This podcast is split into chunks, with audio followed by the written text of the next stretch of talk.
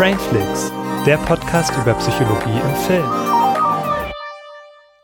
Hallo, herzlich willkommen bei Brainflix und heute mit einer neuen Sonderfolge. Und an meiner Seite ist die ja, liebreizende Christiane. Oh. Ja, und der Juju ist natürlich auch wieder da. Ja, oder halt besser bekannt als Julius. ja, ja ähm, wie gesagt, es geht heute um eine neue Sonderfolge und. Wie heißt nochmal unsere Reihe? Ähm, ja, Herzensfilme. Ganz vergessen zu sagen. Also es geht ja um Herzensfilme und heute die Folge über Romcoms, also genauer gesagt Romantic Comedies oder romantische Komödien auf Deutsch. Ja, und ähm, um das erstmal zu erklären, was überhaupt romantische Komödien sind. Also viele können sich es vielleicht schon denken, aber ich werde es trotzdem nochmal kurz erklären. Also eine romantische Komödie ist ein international populäres Subgenre der Filmkomödie oder der Liebe, äh, des Liebesfilms, äh, bei dem romantische Beziehungen und damit verbundene dramatische Verwicklungen und Hindernisse im Mittelpunkt stehen. Und äh, diese Erzählung ist auch weniger melodramatisch, sondern eher heiter und endet in der Regel mit einem Happy End. Also was ähm, bei anderen Filmen, also bei Dramas, meistens nicht der Fall ist. Ja. Und darum geht es auch heute. Und wir haben eine Top 10 aufgestellt, die aber auch nicht jetzt so ist, dass das jetzt aufgelistet ist nach, ähm, ja, dieser Film ist besser und der ist schlechter, sondern einfach zehn Filme, die wir euch dann vorstellen und ein bisschen kurz darüber erzählen. Und ja, hoffentlich könnt ihr dann ein paar Filmtipps, äh, Filmtipps dabei mitnehmen und ja, kommt auf den Geschmack. Ja, wir können ja noch ganz kurz erzählen, wie wir so zu dieser Auswahl gekommen sind. Hm, erzähl doch mal, Christian. Ja, also wir haben uns beide äh, unabhängig voneinander hingesetzt und haben uns zehn Filme überlegt, die wir gerne mit in unsere Top Ten reinnehmen würden. Und dann haben wir geguckt, was sind die Überschneidungen und äh, die die wir beide auf der Liste hatten, die haben wir quasi direkt übernommen in die Top 10 und dann haben wir noch überlegt, welche könnten von denen, die wir nur jeweils einzeln genannt haben, noch mit reinnehmen, mhm. sodass irgendwie ein ganz schönes, abwechslungsreiches Bild entsteht. Und ja, so sind wir dann zu der Top 10 gekommen. Genau. Und die, die es nicht reingeschafft haben, die werden wir ganz am Ende noch nennen, weil das sind ja. natürlich auch Filme, die empfehlenswert sind, aber die wir dann nicht weiter äh, ja, erklären die werden wir wollen. nicht genauer jetzt erklären. Ähm, genau, so ist das. Und ähm, Christiane, möchtest du denn anfangen mit ja, einem Film? Ich kann anfangen. Okay. Fangen wir doch mal an mit Notting Hill. Hm? Ja, Notting Hill haben wir beide schon gesehen. Im Grunde haben wir alle beide schon gesehen, oder? Ja, ja ich glaube glaub schon. Also bei den einen vielleicht habe ich weniger Erinnerungen als du und oder halt umgekehrt. Ja. Ähm, ja, darum haben wir das dann jetzt so aufgeteilt, dass jeder fünf Filme kurz genau. vorstellt. Notting Hill ist eine US-amerikanische, äh, britische Co-Produktion aus dem Jahr 1999 und die Hauptrollen spielen Julia Roberts und Hugh Grant und die Regie führte Roger Mitchell. Und diesen Film, den haben wir zusammen geguckt und du warst eigentlich erst so ein bisschen reserviert, mhm. weil, naja, Julia Roberts mitspielt. Ist, glaube ich, nicht deine Lieblingsschauspielerin. Äh, ja, das stimmt. Also okay, ich finde sie jetzt nicht schlecht oder so, aber es ist jetzt keine Schauspielerin, wo ich mir sage, okay, ich muss mir den Film deswegen anschauen, also wegen ihr. Hm. Genau. Aber Hugh Grant mag ich irgendwie. Ja. ja, ich auch. Zur Handlung, Hugh Grant spielt einen äh, Buchhändler im Londoner Stadtteil Notting Hill und lernt zufällig in seiner Buchhandlung die super bekannte Schauspielerin Anna Scott kennen, die von Julia Roberts gespielt wird. Und ja, dann entspinnt sich eine zarte Romanze, doch Annas Status als Superstar bringt auch einige Schwierigkeiten mit sich. Mhm. Mehr will ich dazu jetzt mal gar nicht sagen, weil ja, es soll ja hier alles spoilerfrei bleiben und ihr sollt einfach nur ein bisschen Interesse für die Filme bekommen, falls ihr die nicht schon kennt. Es sind natürlich auch einige ziemlich bekannte Filme dabei, aber mhm. vielleicht auch eins, zwei, die ihr noch nicht kennt. Ja. Ich denke mal, Notting Hill ist schon einer der bekannteren. Ja, ähm. auf jeden Fall. Ähm, ja, was äh, würdest du zu diesem Film sagen? Wie, wie schätzt du den ein? Ähm, ich war äh, positiv überrascht von dem Film. Also ich habe da eher gedacht, so das ist jetzt wirklich so eine einfach nur so ein romantischer Film ohne mhm. Comedy-Elemente, aber der war dann doch sehr herzlich und sehr auch äh, teilweise sehr lustig. Ja, was vor allem an dem Mitbewohner an den Comic Relief genau. Ähm, ich weiß gar nicht mehr äh, von Rice Ivans. Ivans genau. Ähm, fand ich sehr gelungen. Ähm, Und Hugh Grant war auch sehr sympathisch und eigentlich Julia Roberts auch. Ja, also Ja. ich finde auch, den kann man so locker weggucken. Mhm. Der ist jetzt nicht super in die Tiefe gehend, aber ist halt einfach so ein Feel-Good-Movie. Ja. Also so ideal für einen Sonntagnachmittag. Genau. Und es Ähm. gibt ja noch diesen bekannten Filmsong äh, von diesem Boyband-Typen. Ja, das ist, glaube ich, nicht Den kennt so man, glaube ich, noch, ja. Ähm, also was mir halt gefällt an dem Film ist äh, erst einmal, dass es halt größtenteils in der Buchhandlung spielt, weil ich bin ja auch Buchhändlerin Mhm. vom, von der Ausbildung her. Das habe ich ja früher mal gelernt und äh, naja, ich bin halt einfach gerne in Buchhandlungen und das ist auf jeden Fall ein Pluspunkt, so generell, wenn das auch in Filmen vorkommt. Ja. Und mir gefällt halt so dieser Kontrast zwischen dem bodenständigen Typen und dem Superstar, wo man dann nach und nach merkt, naja, die will eigentlich auch nur eine ganz normale Beziehung Ja. und der Superstar-Status kotzt sie halt auch irgendwie an, weil es Mhm. halt auch viel nervige Sachen mit sich bringt. Ja. Genau. Gut. Gibt es sonst noch was dazu zu sagen? Ähm, mir fällt jetzt nichts ein. Also, wenn ihr Bock habt auf eine schöne, leichte, romantische Komödie, die sich gut weggucken lässt und die halt richtig was fürs Herz ist, dann kann man Notting Hill wirklich uneingeschränkt empfehlen. Genau. Ist auf Also, jeden Fall kein peinlicher Film oder so. mh. Ist auch ein Film für Männer. Ähm, Ja, denke ist jetzt ich nicht auch. nur ein Film, so ein romantischer Film für Frauen. Ähm, weil ja auch die Situation des, also, wie heißt der nochmal, Hugh Grant? In dem In dem Film? Habe ich mir nicht aufgeschrieben. Okay, ist ja auch egal. Also auf jeden Fall wird es ja auch gut beleuchtet so und da können sich auch Männer hineinversetzen in diese Situation. Ja, denke Ja. ich auch. Der ist eine, eine Leinwand für alle möglichen Typen, weil der ist halt total normal. So. Genau, ja. Hm? Ja. Auf jeden Okay. Fall eine sehr gute, ähm, also für jeden verständliche äh, Rom-Com. Ja, und dann komme ich dann auch zu dem nächsten Film. Ähm, ja, mein Film, den ich jetzt vorstelle kurz, das ist äh, eine Judd Apatow-Komödie, nämlich beim ersten Mal von 2007. Ähm, ja, die Hauptrollen spielen Seth Rogen und Catherine Heigl. Also Seth Rogen spielt den Ben Stone und Catherine Heigl die Alison Scott.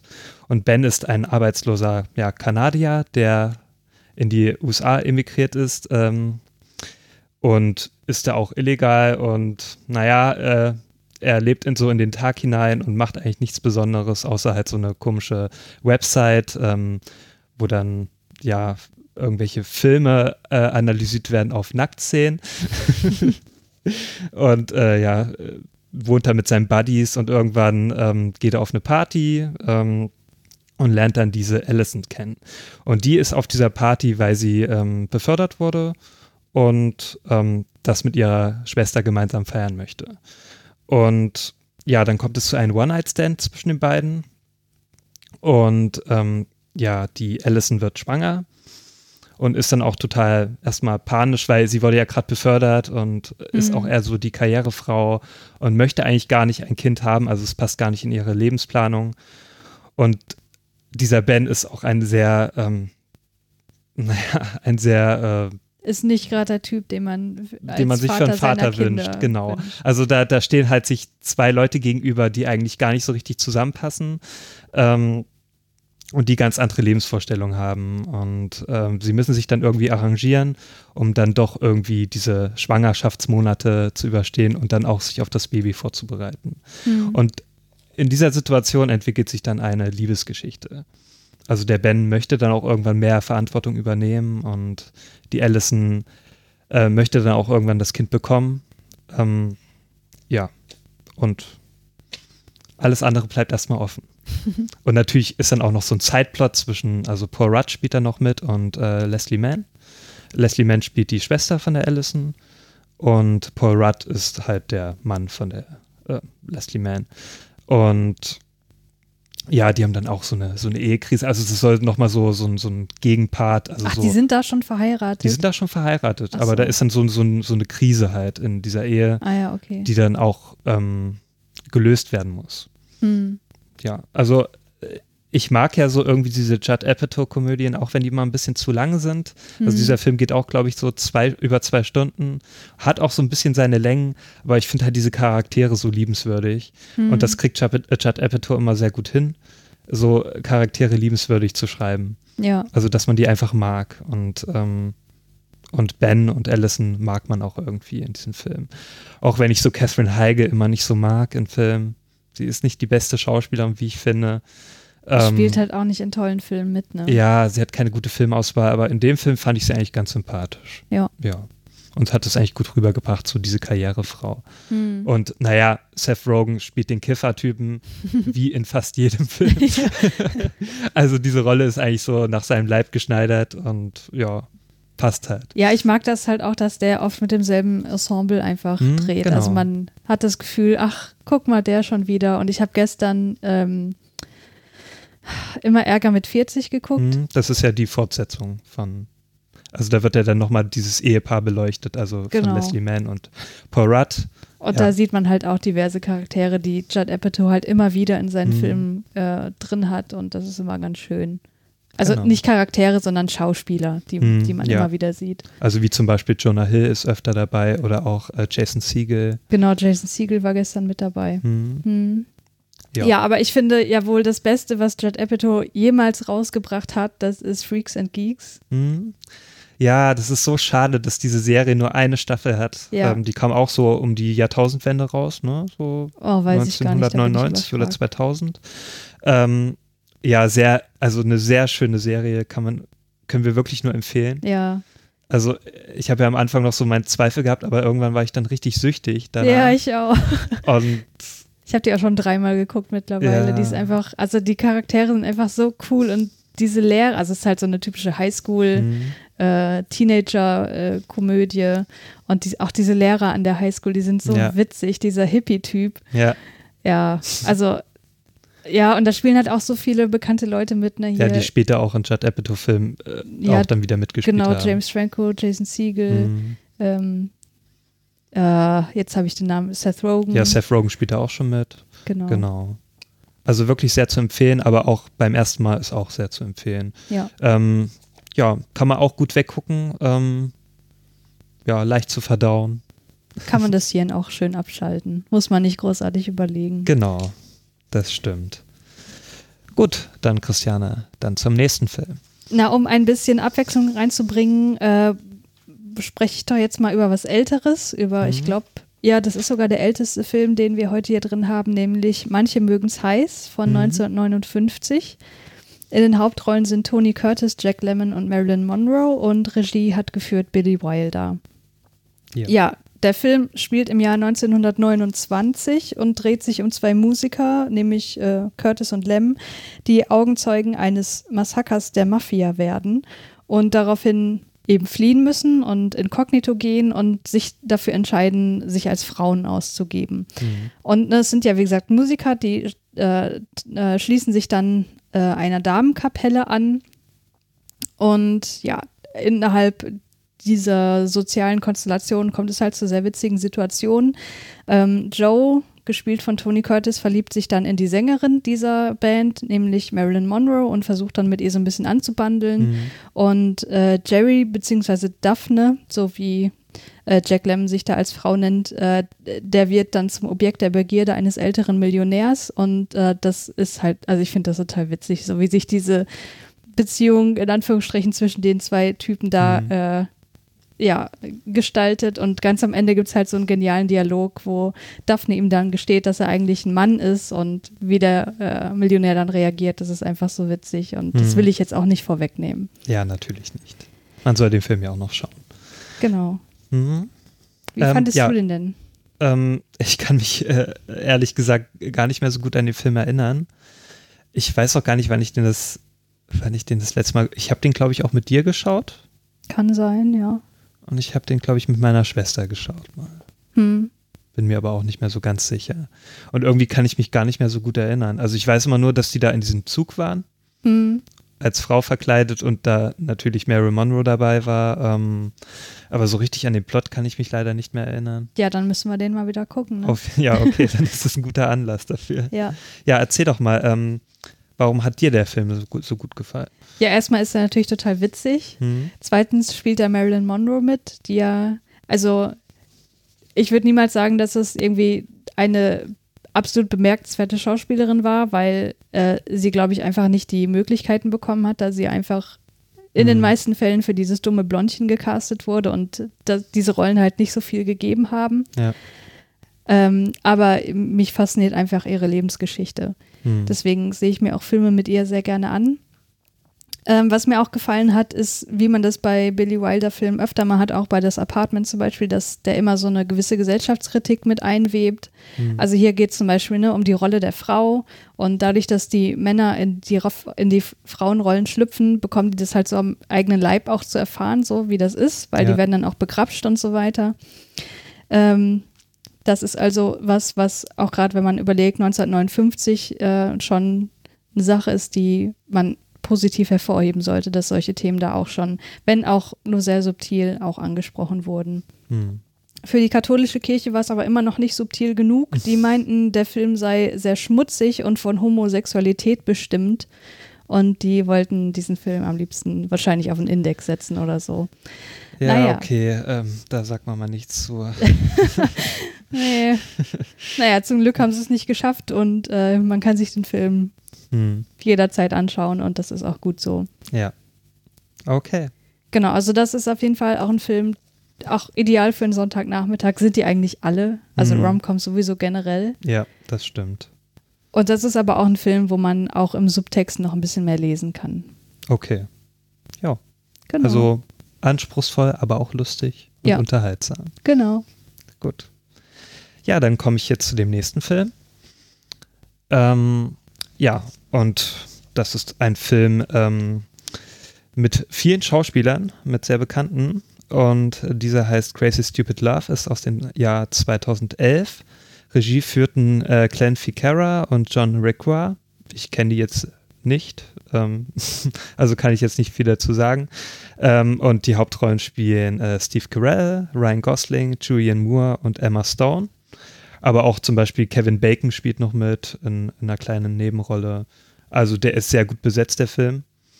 Und äh, die Geschichte dreht sich hauptsächlich um die Beziehung äh, zwischen Cal Weaver und Emily Weaver.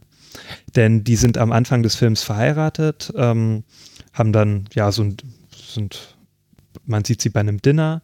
Ähm, und ja, Emily ähm, offenbart Cal, dass sie fremdgegangen ist, also dass sie eine Affäre hat und dass sie Cal verlassen möchte. Hm. Und Cal ist natürlich total äh, bestürzt. Also der dachte halt, die Ehe läuft gut und hat das überhaupt nicht kommen sehen und ähm, stürzt dann in eine tiefe Krise und ja, sucht halt Trost in einer Bar. Und in dieser Bar trifft er den Jacob, äh, gespielt von Ryan Gosling. Und der ist natürlich total der Aufreißer. Also der beobachtet den auch immer so aus der Ferne, der Kerl. Und kriegt halt so mit, dass der Jacob einfach jeder aufreißen kann. Und er ist Mhm. halt sehr fasziniert von dem Jacob, weil er kann nicht verstehen, wie das halt so funktioniert, wie ihm, warum ihm das so leicht fällt. Ne? Hm. Und ja, irgendwann lernen die sich dann auch kennen, äh, der Jacob und der Kerl. Und Jacob äh, nimmt ihn so ein bisschen unter seine Fittiche und bringt ihn halt bei, wie das so geht mit den, na, wie man Frauen aufreißen kann.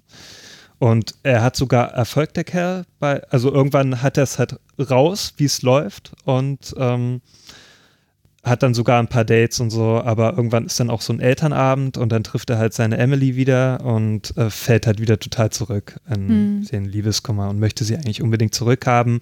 Und eigentlich möchte er gar nicht diese ganzen anderen Frauen und ähm, ja, und darum geht es dann eigentlich wieder, sie zurückzubekommen und auch an sich zu arbeiten, also weil er dann doch, er bekommt dann selber mit, dass die Ehe doch nicht so gut lief, also er reflektiert sich dann auch selbst, ähm, weil er auch so festgefahren war im Leben, also er hat halt der Emily keine Überraschung mehr äh, geboten und so. Hat halt auch nichts aus sich gemacht. Genau, hat so. nichts aus sich gemacht. Also man sieht das ja auch so, seine Kleidung. Also das war halt wirklich, der war der Langweiler äh, schlechthin und, und Emily hat da halt was Neues gesucht und das dann auch gefunden in dieser Affäre. Und ja, darum geht es halt um so eine Ehe, die halt wirklich so ein bisschen ja, eingerostet ist und wieder neuen Wind brauchte. Und ja, und da gibt es natürlich noch so ein paar Sideplots. Also der Jacob lernt dann auch eine Frau kennen, die äh, Hannah gespielt von Emma Stone. Und die haben dann auch sowas am Laufen. Und dann kommt natürlich auch dann noch so, ein- so ein Twist ähm, zum Schluss, ähm, weil dann auch noch der, der älteste Sohn von den Weavers, ähm, der ist verliebt in die, ähm, in seine äh, Babysitterin, ähm, die vier Jahre älter ist als er und ähm, ja, und das ist auch alles sehr kompliziert und aber das wollen wir auch nicht verraten. Ne? Ja, genau, weil das ist dann wirklich so ein Durcheinander, was dann aber auch sehr gut aufgelöst wird, ähm, was in einem tollen Finale äh, mündet. Ähm, und der Film macht einfach total Spaß, ja, finde ich. Finde ich auch. Und ähm, ist aber auch sehr tiefgründig, weil er dann auch so diese, diese Beziehungsprobleme zeigt und das einfach nicht nur so oberflächlich abhandelt. Mhm. Ja. ja. auf Jacob wird ja auch noch näher eingegangen, ne? dass der dass hinter der Fassade halt auch noch ein bisschen mehr ist. Genau, ja, weil er dann durch Hannah auch so mitbekommt, naja, er sucht ja doch eine feste Beziehung und das hat er ja dann, also die findet er ja dann in Hannah. Hm. Ähm, genau. Ja, also ich liebe diesen Film wirklich sehr.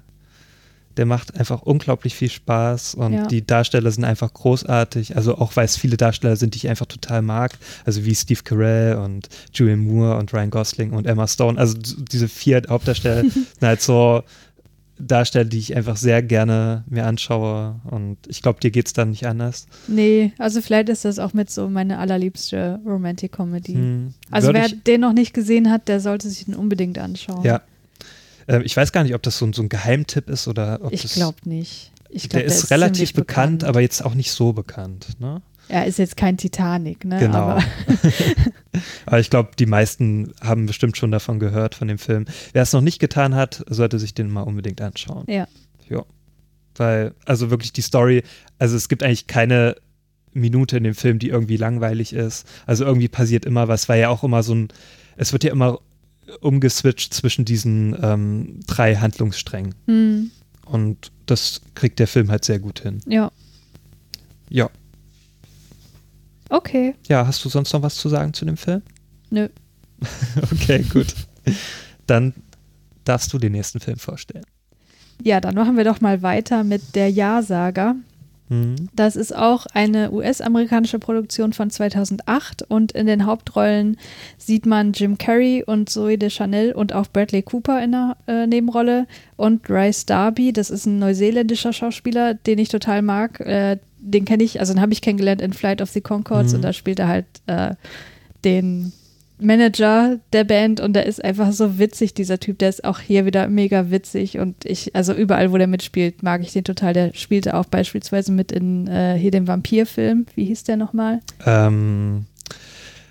Ach, ähm, Fünfzimmerküche sagt. Ja, aber ja, so? oder it, auf Deutsch, ne? What We Do in the Shadows. What We Do in the Shadows, genau, ist der englische Titel. Genau, da spielte der auch in der Nebenrolle mit und ja, wenn ich den irgendwo sehe, dann wertet das auf jeden Fall den Film schon mal auf. Mhm. Und in dem Film geht es um Carl, äh, gespielt von Jim Carrey, der verdient sein Geld als Kreditberater und hat da auch nicht besonders viel Spaß dabei und mhm. geht allen sozialen Kontakten aus dem Weg. Also immer, wenn dann gefragt wird, hey, wollen wir nicht mal uns auf ein Bier treffen, überlegt er sich irgendwelche Ausreden, so, ja, nee, ich kann nicht, ich habe noch einen Termin und so weiter. Mhm. Und das ist wohl aus der Motivation heraus, dass er seiner Ex-Frau nicht begegnen will, aber im Grunde zieht er sich komplett zurück und hat keinen mhm. Bock auf irgendwas.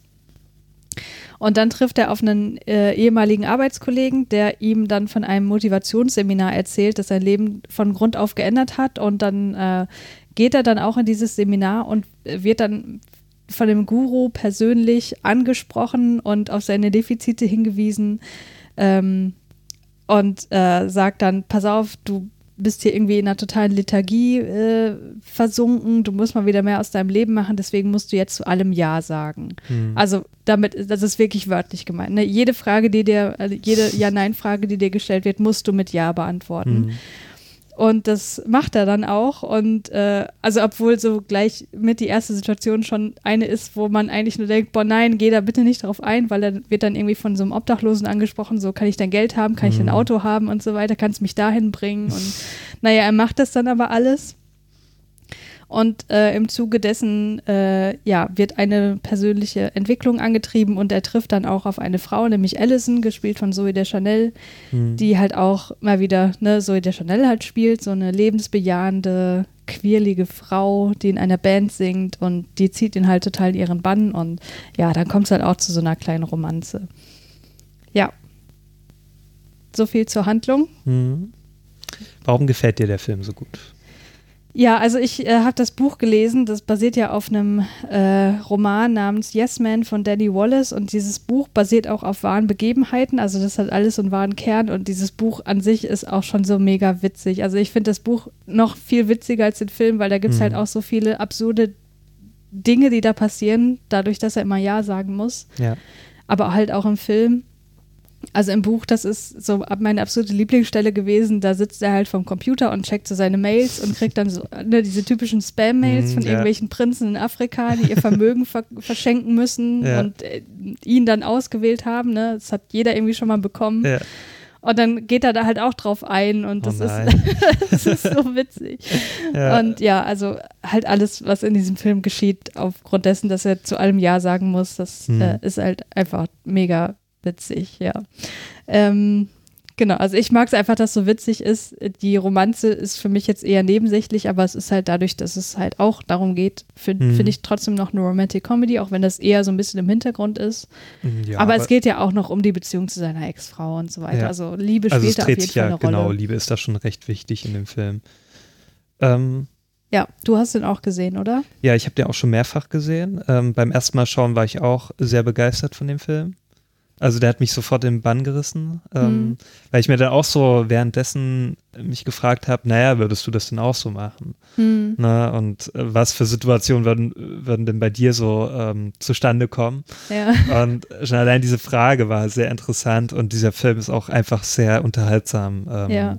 gefilmt und äh, gemacht. Und ich finde auch Jim Carrey passt einfach sehr gut in diese Rolle, ja. weil Jim Carrey das auch immer gut hinbekommt, so, so eine gute Mischung aus äh, Dramatik und auch Lustiges so zu vermischen. ja. Also hat er ja schon gut gezeigt in, in äh, Truman Show oder ähm, hier, wie heißt der, ähm, mit Kate Winslet, der Film. Eternal Sunshine. Genau, da hat er das ja auch schon sehr gut, obwohl das ja ein eher sehr Der ist- tragischer Film der ist ist. der ist ja gar traurig nicht mehr eher. lustig. Ähm, Ja.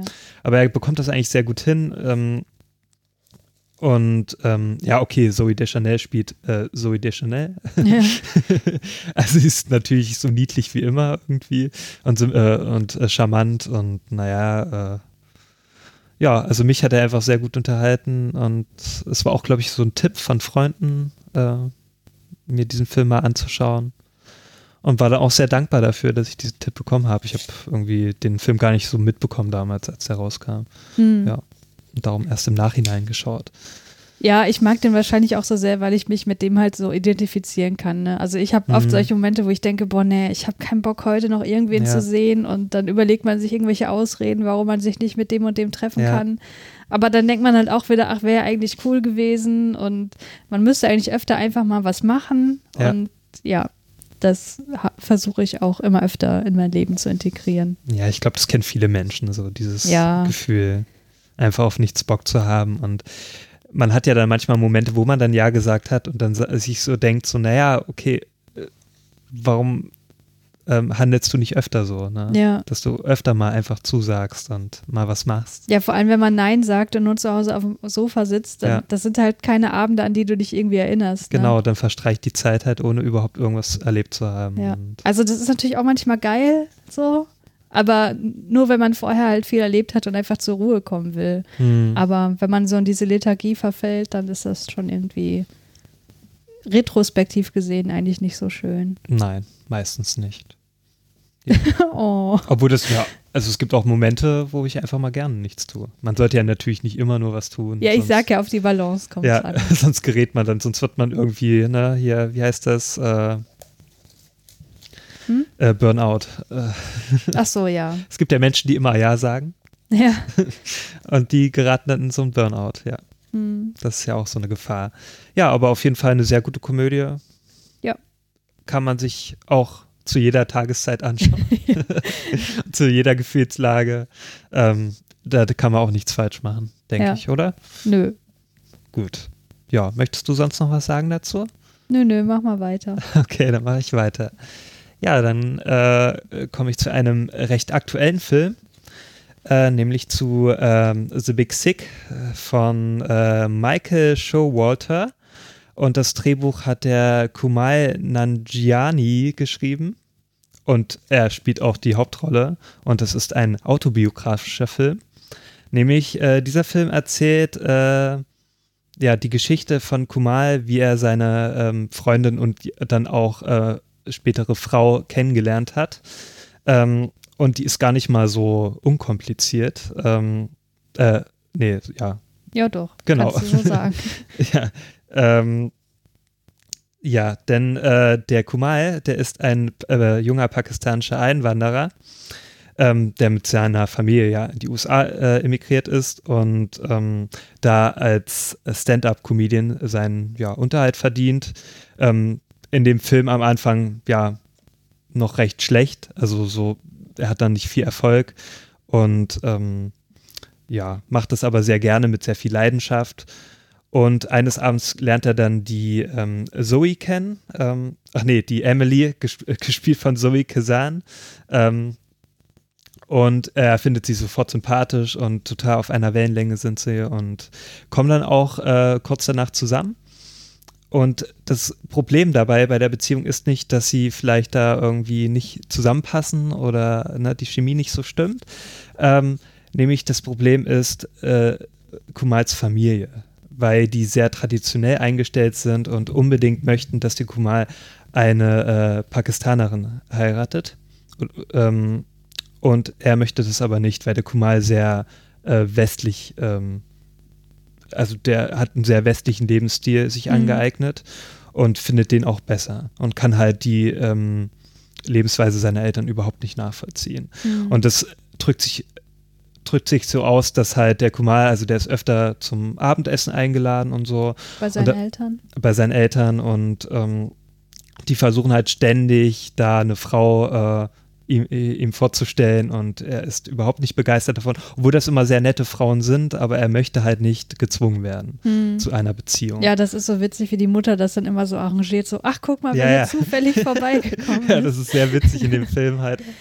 Ähm, ja, aber man merkt halt schon immer so, dass er komplett genervt ist davon und mhm. eigentlich selbst sein Leben gestalten möchte. Und er mag seine Eltern auch sehr. Also er mag halt seine ganze Familie und so, aber das Problem, das große Problem ist halt, dass sie sein Leben gestalten möchten und ihnen nicht seine Freiheit lassen. Mhm. Ähm, ja, und weil halt dann der Kumal so zögert, ähm, die Emily seine, äh, seiner Familie vorzustellen, kommt es dann irgendwann halt zum großen Streit und sie gehen halt auseinander. Und dann herrscht erstmal eine ganz lange ähm, Beziehungspause und irgendwann kommt dann halt die äh, schlimme Nachricht, dass die Emily im Koma liegt. Und dann muss halt, wird Kumal auf eine weitere Probe gestellt, hm. was dann halt sein Leben grundsätzlich verändert. Ja, ja. okay, ich habe ja schon gespoilert, dass sie ja verheiratet yeah. sind, ähm, weil es ja eine autobiografische Erzählung ist. Ähm, also kann man da schon mal von ausgehen, dass es da irgendwie ein Happy End geben wird. Aber halt, wie es dazu kommt, das ist halt äh, sehr unterhaltsam und auch ähm, recht spannend, äh, ja, gefilmt. Mhm. Und mir hat der Film sehr viel Spaß gemacht und ich mochte auch diese ganzen äh, Charaktere in dem Film. Also auch weil ich äh, den Darsteller, also den Kumal Nanjiani, ich mag den eigentlich auch sehr. Und ich kenne den halt auch von der Serie, ähm, oder wir beide kennen den von der Serie Silicon Valley. Und äh, da hat er auch schon so eine Rolle, die auch sehr gut ist. Ja. Ähm, und die Serie ist auch top. Ja. ja, ähm, mochtest du den Film denn auch? Ja, ich mochte den auch. Ja. Hat mir auch gut gefallen. Okay, was mochtest du daran? Ja, also ich fand vor allem die Szenen, wo er dann bei seinen Eltern zu Hause ist und mal wieder verkuppelt werden soll, mhm. sehr witzig. Ja. Aber halt auch eine gewisse Dramatik mit drin. Also es ist eine sehr schöne Mischung eigentlich. Genau, das finde ich auch. Ja. Der hat ja sogar, also der wurde sogar damals für bestes Drehbuch nominiert. Ja. Wow.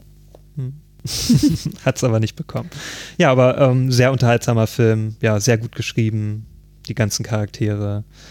Naja, und es ist ja auch autobiografisch, also auch ähm, recht interessant dann mal so mitzubekommen, wie er da seine Freundin oder spätere Ehefrau kennengelernt hat. Mhm. Ja. Und auch so ein Culture Clash. Also es ist ja auch so, ne, Pakistani und USA Kultur, die aufeinandertreffen. Mhm. Also das hat es auch noch so mit drin. Ja. Ja. Und alles spielt in New York, was auch alles sehr schön aussieht dort in dem Film. Mhm. Ja. Also auch so ein Film, wo man New York einfach toll findet. ja, dann, Christiane, darfst du den weiteren Film vorstellen. Okay, dann nehmen wir jetzt wieder einen etwas älteren, nämlich Frühstück bei Tiffany von 1961. In den Hauptrollen Audrey Hepburn und George Peppard und Regie hat geführt Blake Edwards. Und in dem Film geht es um das New Yorker Partygirl Holly Golightly. Die führt ein exzessives Leben mit langen Partynächten und zahlreichen männlichen Liebschaften. Und es wird auch so durch die Blume gesagt, dass die sich wohl auch prostituiert, was äh, ja sehr, sehr durch die Blume gesagt wird im äh, gleichnamigen Roman von Truman Capote wird das ein bisschen äh, offener dargestellt. Und die bekommt einen neuen Nachbarn, nämlich den Schriftsteller Paul. Der findet Holly zunächst als Studienobjekt für seine Romane sehr faszinierend und beobachtet sie oft und so weiter. Und nach und nach empfinden sie aber mehr füreinander und ja, nähern sich so ein bisschen an. Aber Holly will sich einfach tieferen Gefühlen und einer richtigen Beziehung nicht hingeben, weil sie wie sie immer sagt, reich heiraten möchte. Und sie will auf jeden Fall einen richtig reichen Typen haben und mhm. so dieses Jet-Set, High Society-Leben haben. Und äh, ja, dann wird Holly aber im Laufe des Films mit ihrer Vergangenheit konfrontiert, wo ein gewisses Geheimnis wartet, äh, ja, ähm, enthüllt zu werden. Und Paul kann dann hinter ihre Fassade blicken. Punkt, Punkt, Punkt. Oho. ja. Ja, warum magst du diesen Film? Also ich mag erstmal äh, die ganze Optik. Ich finde, Audrey Hepburn sieht da richtig, also das ist jetzt ein dummer Grund, einen Film zu mögen, ne? aber es ist halt einfach mhm. so ikonisch, wie sie dort Ja, das äh, hätte ich jetzt auch so beschrieben. Und in ihrem kleinen schwarzen Kleid mit der riesen Sonnenbrille und ja. so, das ist einfach eine Augenweide für sich schon mal. Ich glaube, das sind ja auch so die bekanntesten Bilder von Audrey Hepburn aus diesem Film auch. Ja. Und auch mit ihrer bekannteste Rolle. Ja, denke ich auch. Ja. Ähm, davon mal abgesehen ist das Drehbuch natürlich auch super. Ich meine, Romanverfilmungen hm, sind meistens können gut. halt durch das Drehbuch meistens schon mal punkten. Ja. Ähm, es ist ein sehr unterhaltsamer Film. Also diese zarte Romanze, die sich da entspinnt, die ist äh, echt niedlich und also was sie da so erleben in New York und so. Ähm, es ist aber auch tiefgründig, dadurch, dass eben da vielleicht noch was anderes hinter der Fassade wartet. Hm. Ähm, es gibt aber einen riesen Kritikpunkt, äh, weswegen man Teile des Films heute eigentlich so nicht mehr zeigen könnte, eigentlich auch damals schon nicht. Ähm, und das ist die Darstellung des japanischen Nachbarn, der Ach sich ja, immer genau. aufregt über die lauten Partys. Und das hat halt ein Weißer gespielt und der ist unglaublich schlecht auf asiatisch getrimmt. Mhm. Also das ist wirklich absolut zum Fremdschämen. Und halt, also da kommt dieses Whitewashing ja ziemlich zur Geltung. Ja, total. Also das ist äh, schon ziemlich rassistisch, wie Mhm. Er da dargestellt wird. Und ähm, offenbar war das dem Regisseur einfach nicht klar, aber er sagt, sagte auch hinterher, dass er das bereut und dass er das äh, auf jeden Von Fall wem ist er nochmal? Blake Edwards, Ah, okay. dass er das auf jeden Fall anders gemacht hätte, wenn er nochmal Mhm. die Chance gehabt hätte. Also das muss man wirklich ausblenden, wenn man den Film heutzutage guckt, weil Ja. ne, es ist schon echt ziemlich kritisch, aber alles andere ist wirklich rundherum stimmig. Okay. Ja. Ähm, ich habe den Film ja einmal mit dir geschaut. Ähm, ich habe den auch total lange nicht geschaut. Also es war auch so auf meiner Liste der Filme, die ich mal schauen müsste. Hm. Dann habe ich den mit dir mal geschaut. Und ähm, mich hat er auch sehr gut unterhalten. Ähm, ja. Ähm, und Audrey Hepburn ist natürlich ohne Zweifel erhaben in dem Film. Ähm, ja. Äh, Ist halt so sympathisch wie immer Ja. und charmant und auch hübsch wie immer. Und ja, da kann man nichts sagen. Jack Lemmon hat ja die männliche Hauptrolle gespielt. Nein, George Oder? Peppard. Ach, George Peppard. Das Wer ist, glaube ich, Jack Lemmon.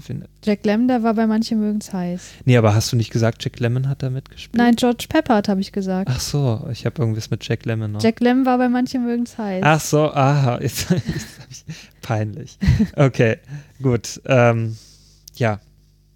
Ähm, Ja, also den kann man sich echt mal angucken, wenn man meint, alte Filme sind so langsam und so Mhm. langweilig, weil das ist der überhaupt nicht. ja, der hat gutes Pacing, ja. Also die Handlung wird ziemlich schnell vorangetrieben und es hat halt wirklich einige ikonische Szenen. Ne? Also wenn die da, wie gesagt, bei Tiffany frühstücken geht Mhm. oder wenn sie da auf der äh, Veranda sitzt und Moon River singt und so weiter. Ich mag auch ihr Apartment da in New York. Ja, Das sieht einfach auch. schön aus. Na, ich mag ja allgemein so in diesen 50er, 60er Jahren Filme, also diese ganze Kulisse, also diese Kulissen in Filmen, hm. ähm, die haben immer irgendwas, ja. die sind immer so schön gestaltet. Ja, Gibt es sonst noch was zu sagen zu dem Film?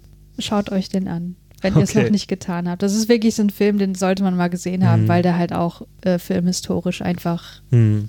wichtig war. Ja. Gut. Ähm, dann komme ich zu einem Film, der ist vielleicht nicht so filmhistorisch äh, relevant wie jetzt Frühstück bei Tiffany, aber es handelt sich auch um eine äh, Buchverfilmung, nämlich von Nick Hornby.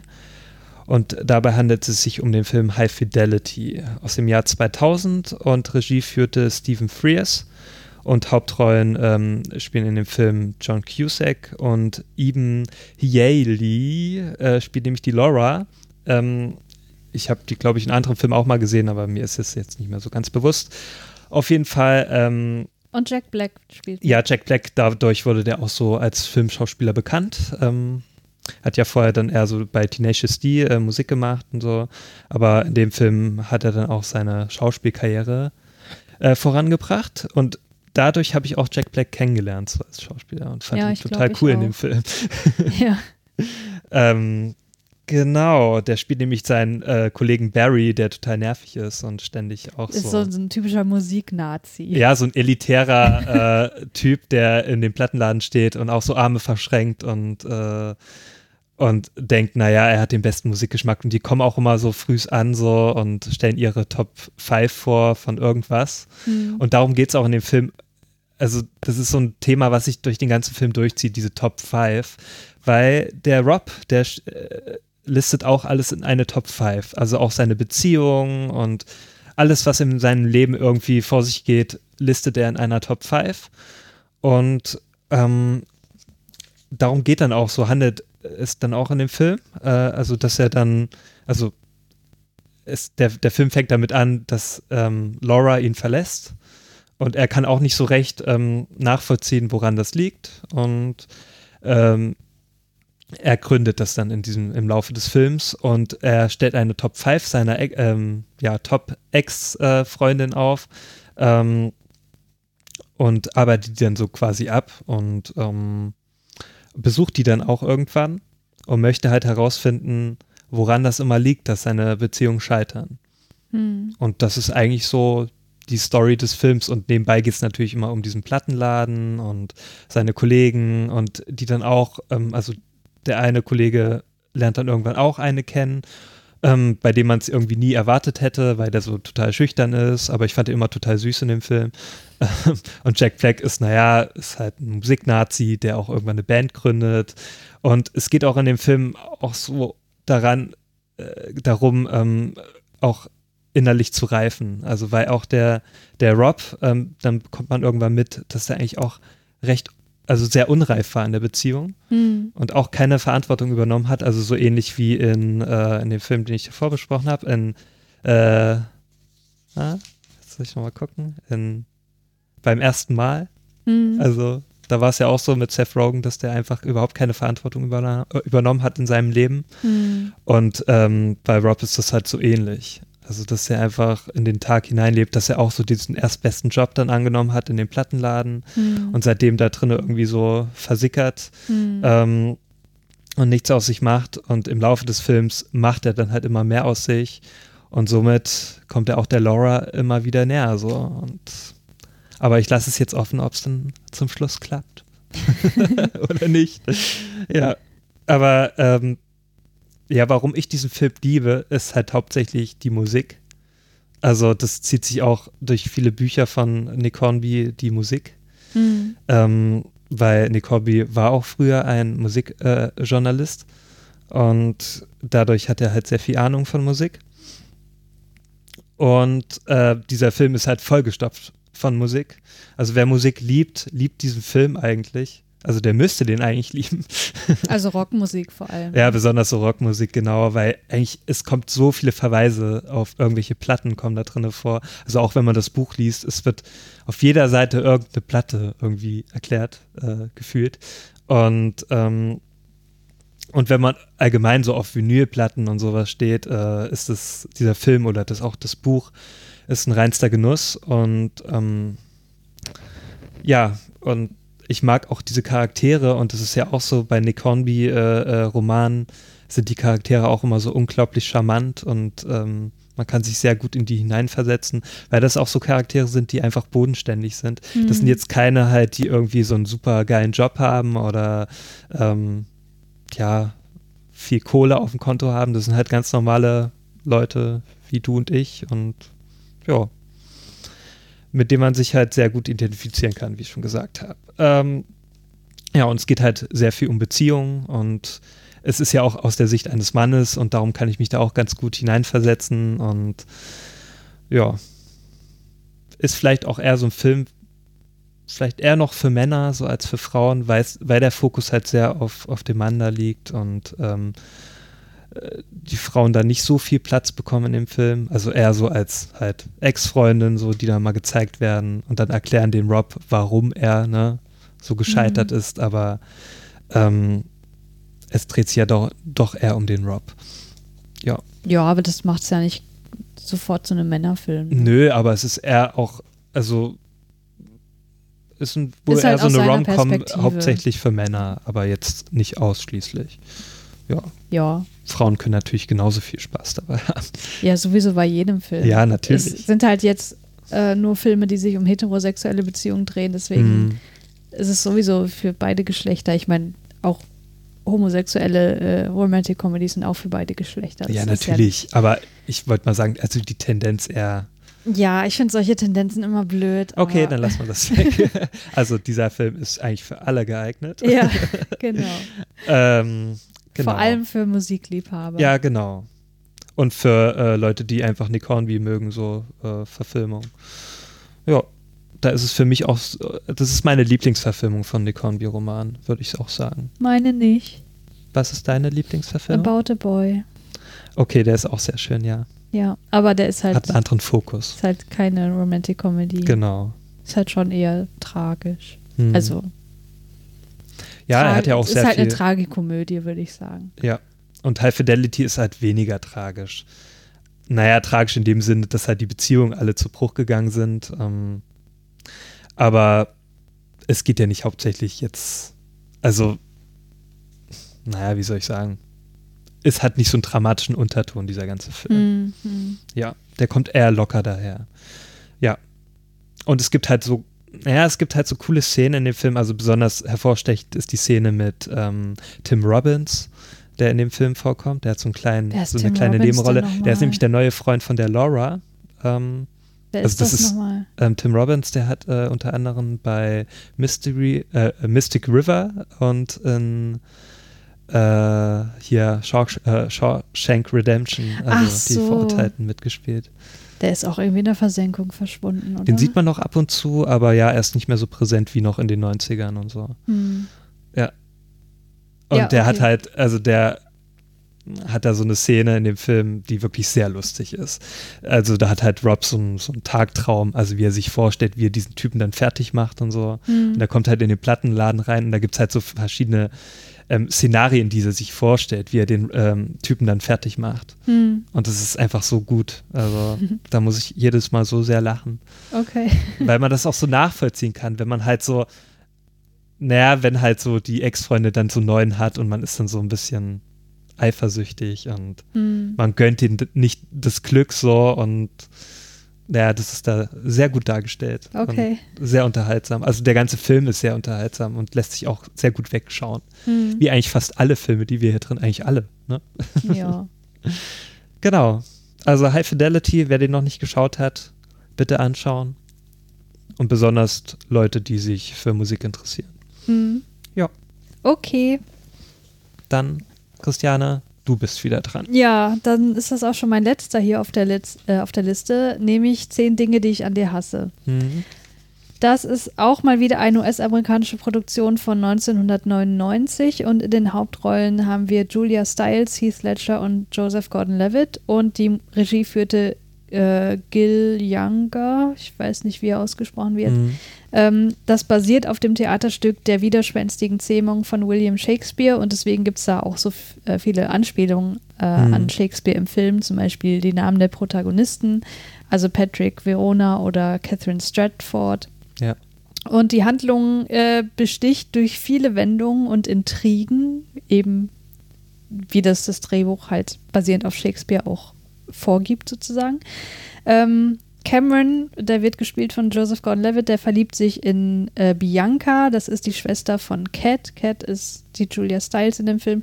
Und die Bianca steht aber auf so einen dummen Schönling namens Joey und ähm, sie möchte unbedingt mit diesem Joey ausgehen, aber der Vater will das nicht, dass sie mit ihm ausgeht oder dass sie generell mit, mit äh, Typen ausgeht. Und so schlägt der Vater einen Deal vor und sagt, du darfst mit jemandem ausgehen, wenn auch Cat ein Date bekommt. Und der Vater denkt, naja, Cat, meine andere Tochter, die kriegt sowieso kein Date, weil die ist Mhm. irgendwie so eine Kratzbürste. und deswegen wird alles safe sein und so weiter. Mhm. Und der Cameron, der will aber unbedingt mit der Bianca ausgehen und deswegen schmiedet er mit einem Freund zusammen einen Plan. Ähm, der Joey, also dieser Dummbeutel, der soll diesen als harten Rocker geltenden Patrick, gespielt von Heath Ledger, bezahlen, damit der die Cat verführt und damit äh, der Cameron dann mit der Bianca ausgehen kann. Aber ähm, es kommt anders als gedacht. Es entwickelt sich eine tatsächliche Romanze zwischen ähm, Cat und Patrick und da ist aber natürlich noch das Geheimnis im Raum, dass er eigentlich dafür bezahlt wurde, sich Mhm. an sie ranzumachen. Ja, genau. Ja, was finde ich an dem Film gut? Auf jeden Fall natürlich das Drehbuch. Also ne, diese ganzen Wendungen und Ja. Geheimnisse, die da aufkommen und Intrigen, die da gesponnen werden, das ist halt super spannend. Äh, dann dieses ganze Highschool-Setting. Also ich mag einfach so Highschool-Komödien. Ja, mag ich auch. äh, man hat halt auch wieder so typischen Abschlussball, Ja. ne, was halt in jeder Highschool-Komödie irgendwie Was auch, glaube ich, vorkommen das muss. Finale ist in dem Film, ne? So dieses, dieser ja, Ball. Kann Es sein. arbeitet ja alles irgendwie so darauf hin. ja. Naja, es geht ja darum, dass sie da eingeladen werden muss. Also, ja, ja, genau. ne? Und es ist aber auch total rührend, weil ne, sie verlieben sich ja tatsächlich Mhm. ineinander und ganz am Ende liest sie dann ein Gedicht vor, wo auch der Titel des Films herkommt. Und da muss ich immer weinen, weil das Oh. ist so schön. Hm. Aber jetzt nicht weinen. Ja, ich habe schon wieder Tränen in den Augen. Ach Mensch. Ja, ähm, ich mag den Film auch sehr. Also als Jugendlicher ähm, habe ich den auch total gern geschaut, wenn der mal so im Fernsehen kam. Damals musste man ja immer warten, bis da mal Filme im Fernsehen kamen. ja, Ähm, und natürlich habe ich mir den dann immer angeschaut. Ähm, das ist, war auch so ein Film, den man so gut auch nebenbei so schauen konnte. hm. Ne? Und ich mag ja auch so diese Highschool-Komödien oder halt Romcoms und ja, und der gehört zu den meiner Meinung, Meinung, meiner Meinung nach besten äh, Romcoms, also in dem Setting. In den ja zu den besten Highschool-Filmen auf jeden Fall, Ja. finde ich auch. Na, weil der auch so liebenswerte Charaktere hat, also auch so Joseph Gordon-Levitt. Ja, der ähm, ist dann noch so jung. Ja, der ist so unglaublich jung noch. Ähm, oder auch Heath Ledger, der halt auch sehr cool war. Also der war wohl, also da wollte sich wohl jeder Junge so ein Beispiel an dem nehmen, ja, in dem Alter. Und auch Julia Stiles passt halt sehr gut in diese Rolle. ja. Die ja auch, ähm, so Fun Fact, äh, in der Zeit sehr viele, ähm, in sehr vielen äh, Shakespeare-Adaptionen mitgespielt hat. Also die war dafür bekannt zur damaligen Zeit. Was zum Beispiel Also noch? zum Beispiel auch Othello hat sie mitgespielt und so. Also Okay. fällt mir jetzt so Habe ein. ich nicht gesehen. Ähm, ja, und ja, Heath Ledger natürlich, ne? Auch so ein, war ja auch einer seiner ersten Rollen, oder? Da bin ich überfragt, Hm. keine Ahnung. Ja. Und ich mochte auch so dieses, diese ganze Highschool, also wie die da aussah, so. Also da Ja, dachte ich mir ja, mal, ja. auf so eine Schule würde ich auch gerne sch- Ja, die gehen. sah echt schön aus. Weil ich halt in so einer, ich bin in so eine Schule gegangen, naja, die wurde halt nach der DDR, also nach der Wende nicht renoviert. Die war halt total Ah. scheiße. und ich dachte mir mal, ach Mann, ich würde auch gern auf so eine schöne Schule gehen und nicht auf so eine abgeranzte Schule. Ja. Ich mochte eh immer so diese ganzen Highschools in Amerika und ich dachte mir mal so, warum kann das nicht so in Deutschland aussehen? Hm, Ja. So mit den ganzen, mit den Fächern auf dem Gang genau, und so. Ne? ja, so Schließfächer und Ja. so und wir mussten mal alles mitschleppen in unseren Rucksäcken und ach ja. Und ich dachte mir mal so, ach Mann, so möchtest du auch gern so leben. Auch diese Vororte mag ich halt immer in amerikanischen Filmen. Ja, Und das hat dieser Film alles so schön dargestellt. ja, das stimmt. der hat mich auch später, also es gab ja später so einen Film, Eine wie keine, der war ja auch so ähnlich. Also Hm. diese beiden Filme haben mich immer sehr stark so, also so, die habe ich manchmal schon so verwechselt. Ähm, aber natürlich ist zehn äh, Dinge, die ich an dir hasse, deutlich besser als eine wie keine. Ja, eine wie keine mochte ich als Teenager aber auch total. Hm. So dieses ganze ne, äh, Entchen wird zum Schwan und ja, so. Ja, Und das Ach, ist ja. Sowas mochte ich einfach. Und das ist ja zehn Dinge, die ich an dir hasse. Ist, der ist ja so ähnlich aufgebaut. Ja, da geht es auch so ein bisschen darum, aber sie bleibt ja trotzdem sie selbst immer. Sie wird Genau. ja nicht komplett verändert. Hm. Hm. Ja, Ja, so viel dazu. so viel dazu. Gut. Ja, dann komme ich ja schon zum letzten Film. Heute geht das ja richtig schnell. Und äh, ja, der letzte Film äh, heißt Besser geht's nicht, ist von 1997 und Regie führte James L. Brooks, den vielleicht äh, einige kennen, weil der immer bei Simpsons als äh, Produzent steht. Ach so. Ähm, ähm, genau, und ähm, ja, Hauptrollen spielen Jack Nicholson und Helen Hunt. Ähm, Jack Nicholson spielt den Melvin ähm, Udall und er ist ein erfolgreicher New Yorker Schriftsteller von ja so richtigen Kitsch-Romanen. Also der kann sich in seinen Büchern eigentlich sehr gut in Menschen hineinversetzen, aber im echten Leben gar nicht. also das komplette Gegenteil, denn da ist er ein ja so ein richtiger äh, Miesmacher ähm, und hat ganz viele Neurosen. Also das äh, äußert sich äh, darin, dass er zum Beispiel, wenn er da auf dem Bürgersteig langläuft, dass er dann bei so Klinkersteinen ähm, oder halt so bei, ne, also dass er da nicht in die Ritzen reintreten möchte. ja, so typische Ähm, Zwangs. genau, so richtige. Zwangsneurosen, ähm, die er da hat. Ähm, also das wird sehr oft in dem Film halt einfach äh, so dargestellt. Ähm, und das äußert sich auch äh, in dem Lieblingsrestaurant. Also da will er immer an demselben Platz sitzen und möchte immer dieselbe Kellnerin haben. Und diese Kellnerin wird gespielt von äh, Helen Hunt. Die heißt in dem Film Carol. Und ähm, die ist auch schon ziemlich genervt eigentlich von dem. Aber sie weiß halt mit ihm umzugehen. Also wenn der halt Stress macht in dem Restaurant, ist sie immer die Erste, die dann hingeht und die ähm, Situation ähm, wieder beruhigt. Und ähm, irgendwann taucht sie nicht mehr auf in dem Restaurant. Und natürlich ist dann Melvin ähm, ja total außer sich und möchte auch sich nicht bedienen lassen, obwohl eine andere Kellnerin dann vorgeschlagen wird. So, und er möchte das nicht Hm. und verlässt dann auch so wutentbrannt das, das Restaurant und fragt dann auch noch nach der Adresse von der Carol und geht dann zu ihr nach Hause und bekommt dann mit, warum ähm, sie nicht erschienen ist und ähm, ja, bekommt dann mit, dass sie halt ähm, als alleinerziehende Mutter eine schwierige Situation meistern muss. Ja, aber das verrate ich jetzt nicht Ja. dann das soll offen bleiben. Und ähm, im Laufe der Geschichte ähm, entwickelt sich dann auch eine Liebesgeschichte, die äh, recht kompliziert ist zwischen halt Melvin und Carol. Hm. Und natürlich gibt es dann auch noch so ein paar Sideplots. Also ähm, zum Beispiel hat Melvin hat einen ähm, schwulen Nachbarn, ähm, der auch immer ordentlich Partys feiert, weil der ist so ein Künstler. Und ähm, ja, und einer dieser, also sein, sein fester äh, Freund, äh, gespielt von, ähm, wer ist da nochmal? Äh, Cuba Gooding Jr., ähm, der ist auch so einer, der halt dann auch so dem, dem Melvin Paroli bieten kann. Ne? Und zwischen denen, also äh, findet dann auch so halt gewisse Situationen finden da statt. Hm. Und er freundet sich auch irgendwann mit seinem Nachbarn an und die kommen sich dann auch so ein bisschen näher und er, der Melvin bekommt dann auch mit, was er so für Probleme hat und so, weil Melvin ist halt so einer, der denkt halt nur, er hat Probleme und äh, die ganze Welt ist gegen ihn, aber so im Laufe der Geschichte äh, dreht sich so ein bisschen das Platt, weil er, also für ihn ver verbessert sich das Leben und für, für seine Mitmenschen äh, wird es irgendwie so gefühlt immer schlechter. So, Mhm. also wie von seinen Nachbarn oder halt für seine äh, Kellnerin da. Ne? Also die bekommen immer mehr Probleme und er meistert irgendwie auf einmal alles ziemlich gut Hm. und lernt auch so mit Menschen immer besser umzugehen. So. Obwohl es dann auch mal so ein paar kleine Ausraster gibt während des Films. Also Okay. ein paar Rückschläge. Ja. Aber ähm, was mich besonders an dem Film so, ähm, was mir besonders gefällt, ist natürlich das Setting. Also es spielt in New York und ähm, auch so das ganze Apartment und so. so ne, man sieht ja oft das Apartment von von dem Melvin oder halt von seinem Nachbarn. Alles ist halt sehr schön gestaltet. Ähm, und natürlich das Highlight ist, sind natürlich die Darsteller. Also allen voran natürlich Jack Nicholson oder auch Helen Hunt. Beide haben auch dafür einen Oscar bekommen für ihre Darstellung.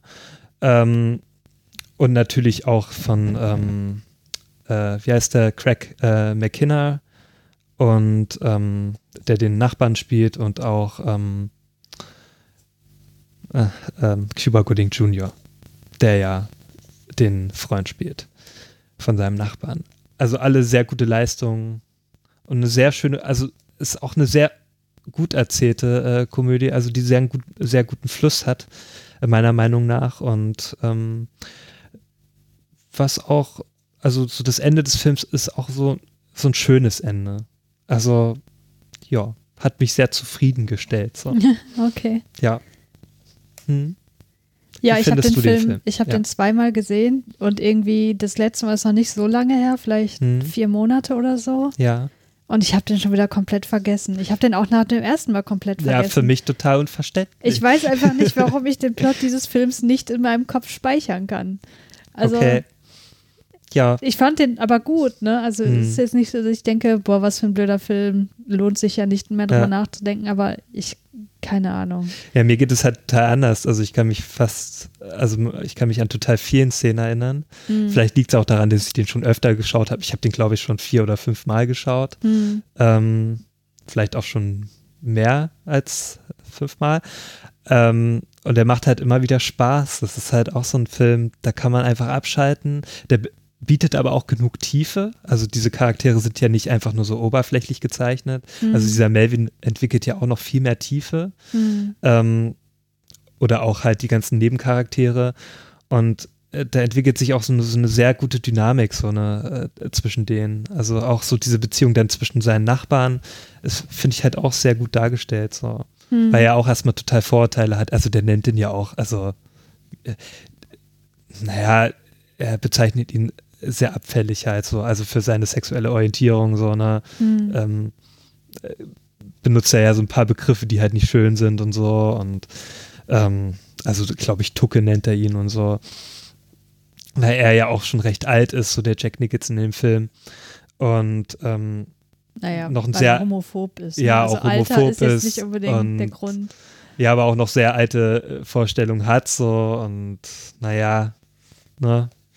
Ist halt so ein richtiger Kriegskram und das bringt halt Jack Nicholson sehr gut rüber. Also es gibt, glaube ich, keinen besseren Schauspieler, der sowas besser rüberbringen kann, so eine Person. Und, und ich finde auch Helen Hunt so als diese, also die hat halt so diese mütterliche Rolle, also so diese, naja, die halt alles so, also die einfach mit jedem Menschen gut klarkommt ne, in dem Mhm. Film. Das bringt die halt auch sehr gut rüber. Hm. Aber die halt auch genug eigene Probleme hat und auch so eine, also die hat halt so die dramatischste Rolle eigentlich in dem Film. Ja, die halt so eine typische Mutterrolle, die halt alles aufgibt, aber trotzdem, Genau. also von sich selbst aufgibt, aber dafür alles irgendwie gebacken kriegt. So. Genau, ja. So kann man das gut zusammenfassen. Ja. Ja.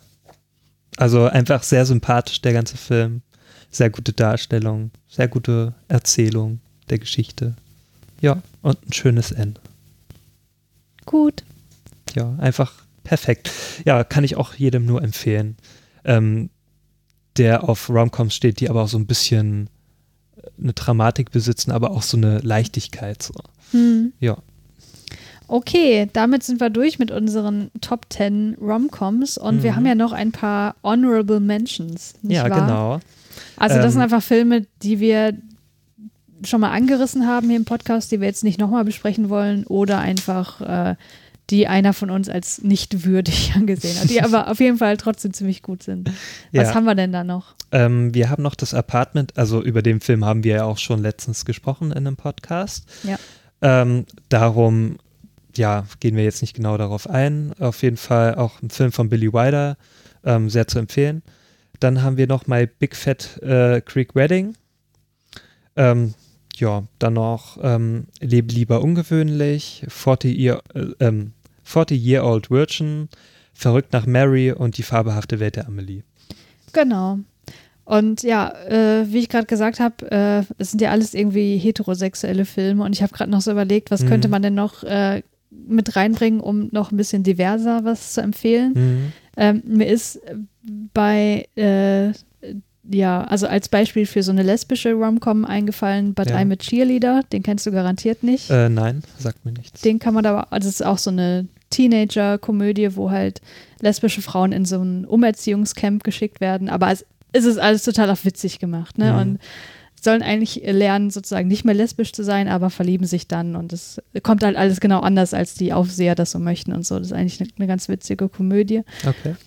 Aber äh, ein schwules Pendant will mir nicht einfallen. Kennst du irgendeine Mm. schwule Rom-Com? Also ich dachte gerade Love Simon, aber das ist ja eigentlich Coming of Age. Ja, und der war jetzt auch nicht so, Der ist nicht so witzig. der ist nicht so ne? super witzig. Der hat zwar auch so eine Leichtigkeit irgendwie, Ja, aber ist nicht, also ist für mich jetzt nicht so als witziger Film in Erinnerung geblieben. nee, bei mir auch nicht. Hm. Aber, Aber, Love Simon ist auch der. empfehlenswert, ja. kann man auch ähm, sich anschauen. Ähm, fällt mir jetzt wirklich nicht ein, nee. Also das sind mal eher so richtige Drama, äh, Dramen, äh, die dann so dieses Thema, Zumindest die, die wir kennen. Ne? also Call Me By Your Name oder so, ist ja jetzt wirklich keine Komödie. Nee, und Philadelphia auch nicht. Ja. ah, nee, also das erst recht nicht. Ähm, ja, Ja, äh, dann, also wenn, wenn ja wir, ich wollte gerade sagen, wenn Okay. ihr da Ideen habt für schwule oder lesbische Romcoms, die wir irgendwie noch äh, aufnehmen sollten in den Kanon, dann schreibt uns das doch gern. Ja, schreibt es in die Kommentare. Ja, da würden wir uns sehr drüber freuen. Ähm, natürlich auch über, ja, Über sonstige weitere Filmtipps. genau. Ja. Und auch über, ja, konstruktive Kritik und vielleicht Anregungen. Und ja, ähm, Genau. haben wir noch was zu erzählen? Nö. Ach so, wir müssen noch äh, überlegen, über was wir die nächste Top 10 eigentlich machen. Hm. Haben wir gar nicht drüber gesprochen, ne? Was wollen wir denn da machen? Ach nein, ähm, nein, die nächste Sonderfolge wird, ähm, jetzt fällt es mir wieder ein, wird nämlich die Top 10 unsere, äh, unseres Jahres. Also die besten ja. Filme des Jahres stellen wir dann Stimmt. Also das wird ja dann Anfang Januar. Anfang nächsten Jahres sein. Und das ist ein guter Zeitpunkt, um einfach mal das äh, vergangene Jahr Revue passieren zu lassen und einfach mal dann unsere Top 10 aufzustellen, die wir, äh, also die letztes Jahr hier in Deutschland erschienen sind. Also das auch ähm, nochmal explizit gesagt, die wirklich alle in Deutschland zu dem, also letztes Jahr, also dieses Jahr erschienen sind, werden wir dann Anfang nächsten Jahres in einer Top 10 ehren. Okay, so Jo. machen wir das. Genau. Also schaltet dann wieder ein, ne? Wenn es Und- heißt Brainflix. Wenn es heißt Breakflix. ja, bis zum nächsten Mal. Und ich hoffe, also wir hoffen, ihr hattet Spaß. ja. Macht's gut. Tschüss. Tschüss.